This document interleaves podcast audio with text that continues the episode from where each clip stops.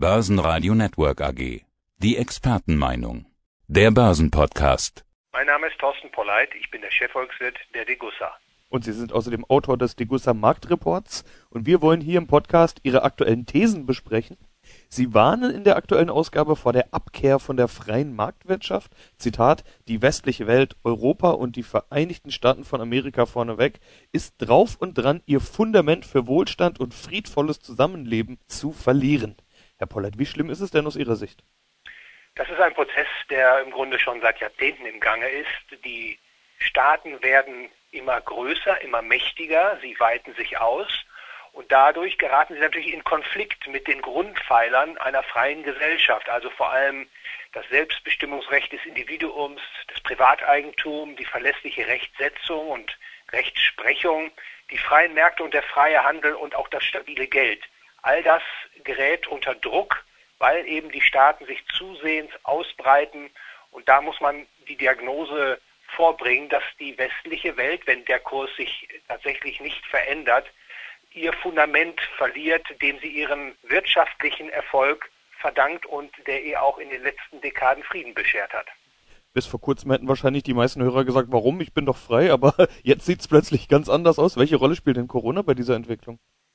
Corona ist sicherlich ein Katalysator, der diesen Entwicklungsprozess noch dramatisiert hat. Ich sagte bereits, die Staaten dringen immer weiter vor, sind immer weiter vorgedrungen in nahezu alle Lebensbereiche, also ob Erziehung, Bildung, also Kindergarten, Schule, Universität, Gesundheit, Altersvorsorge, Recht, Sicherheit, Transport, Geld und Kredit, Kapitalmarkt oder Umwelt. Und äh, die Staaten sind überall in diesen Bereichen nahezu die wirkungsmächtigsten Akteure. Die Corona-Krise verstärkt also noch einmal diese Prozesse. Das sieht man beispielsweise daran, dass die Staaten dies und jenseits des Atlantiks die Grundrechte der Menschen maßgeblich eingeschränkt haben, also beispielsweise die Vertragsfreiheit, die Versammlungsfreiheit oder eben auch die Religionsfreiheit. Und das zeigt eben, dass der Staat letztlich nicht vereinbar ist mit einer freien Gesellschafts- und Wirtschaftsordnung, dass er immer weiter vordringt. Und es bleibt natürlich zu hoffen, und deswegen habe ich auch diesen Aufsatz verfasst, dass diese Problematik erkannt wird. Der Staat muss zurückgedrängt werden, muss verkleinert, muss entmachtet werden. Gegenargument ist ja da häufig, dass man sagt, die sind ja dafür da, um die Bevölkerung zu schützen. Das ist das ursprüngliche Argument, der Staat als Garant für Sicherheit und Recht. Das ist traditionell auch verankert, beispielsweise im ordoliberalen Denken. Aber ich weise darauf hin, dass das letztlich äh, sich als Irrtum entpuppt. Das erkennt man einfach indem man auf die Geschehnisse in nahezu allen Volkswirtschaften blickt. Der Staat, selbst wenn er klein begonnen hat, wird immer größer und der bekannte Philosoph und Ökonom Hans-Hermann Hoppe hat das, wie ich meine, sehr treffend in einem Satz zum Ausdruck gebracht. Selbst ein Minimalstaat wird früher oder später zu einem Maximalstaat und das ist eine gefährliche Tendenz, die sich in den letzten Jahren mehr oder weniger schleichend nun aber beschleunigt zeigt und letztlich, sagte das bereits, unseren Wohlstand und letztlich auch Frieden bedroht. Ein Thema fand ich ganz interessant, sprechen Sie in diesem Aufsatz auch an, was ein großes Thema unserer Zeit ist, nämlich die Umweltpolitik, dass der Staat sich anmaßt, quasi die Umwelt regulieren zu wollen. Eignet sich der freie Markt denn dafür, die Umwelt selbst zu schützen oder braucht es da nicht einen Staat, der das erledigt? Traditionell wird diese Rolle dem Staat zugesprochen. Also viele Ökonomen sprechen sich ausdrücklich für solch eine Lösung aus. Ich habe jüngst äh, einen Vortrag gehalten, in dem ich die Eigentumsrechte, eine eigentumsrechtsbasierte Umwelt- und Ressourcenpolitik propagiert habe. Und natürlich kann der Markt auch für ressourcenknappe, endliche Ressourcen herangezogen werden, um vorausschauend zu wirtschaften. Dazu braucht es nicht den Staat. Im Gegenteil, der Staat verursacht nur wieder neue Probleme. Deswegen verweise ich auch auf dieses Referat, das in Kürze auch veröffentlicht wird es ist möglich, eben über eigentumsrechtliche, einklagbare Regelungen die Problematik beispielsweise des Klimawandels in den Griff zu bekommen. Was ist denn nun aus Ihrer Sicht die Folge dieses ganzen Blocks, den wir gerade besprochen haben, also die Abkehr der freien Marktwirtschaft? Wenn der Weg weiter beschritten wird, dann transformieren sich die Volkswirtschaften der westlichen Welt in eine, wie ich es nenne, Befehls- und Lenkungswirtschaft wo das Privateigentum formal noch erhalten bleibt, aber letztlich der Staat bestimmt, was wann wo produziert wird und wer was wann konsumieren darf. Und das ist natürlich ein unheilvoller Weg. Es bedarf der Ideen, eines Wettbewerbs der Ideen um einen Kurswechsel herbeizuführen.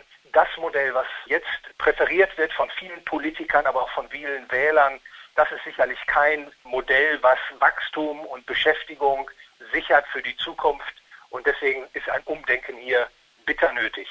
Weiteres großes Thema unserer Zeit bzw. der nächsten Wochen ist natürlich die US-Präsidentschaftswahl. Sie stellen da eine ganz interessante Frage in Ihrem Marktreport, nämlich lassen sich aus US-Präsidentschaftswahlen Rückschlüsse ziehen für den Verlauf des Goldpreises? Ist es denn so? Das ist äh, in der Tat die Frage, die wir hier adressieren. Das kann man relativ kurz beantworten. Aus unserer Sicht gibt es da keine verlässlichen Muster. Also weder demokratische noch republikanische Präsidentschaften haben einen systematischen Einfluss gehabt, einen systematischen Effekt auf die Entwicklung des Goldpreises. Man erkennt also, dass der Goldpreis letztlich doch von anderen Faktoren angetrieben wird.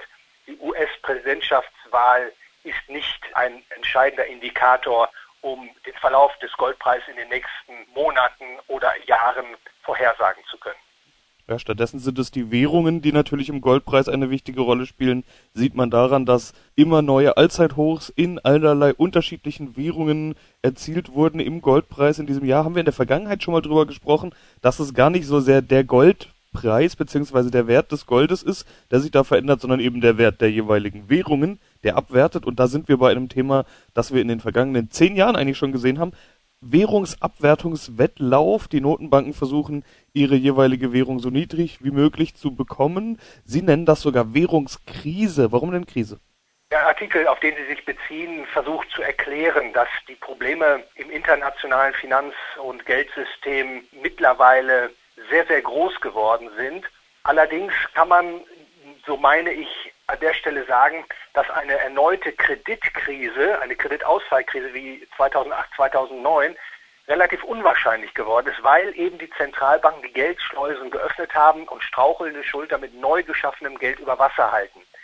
Das Krisenszenario, was jetzt relevant geworden ist, ist die Währungskrise. Also eine Politik, in der strauchelnde Schuldner permanent mit neu geschaffenem Geld vor dem Zahlungsausfall bewahrt werden, führt letztlich zu Vertrauensschwund des Geldes.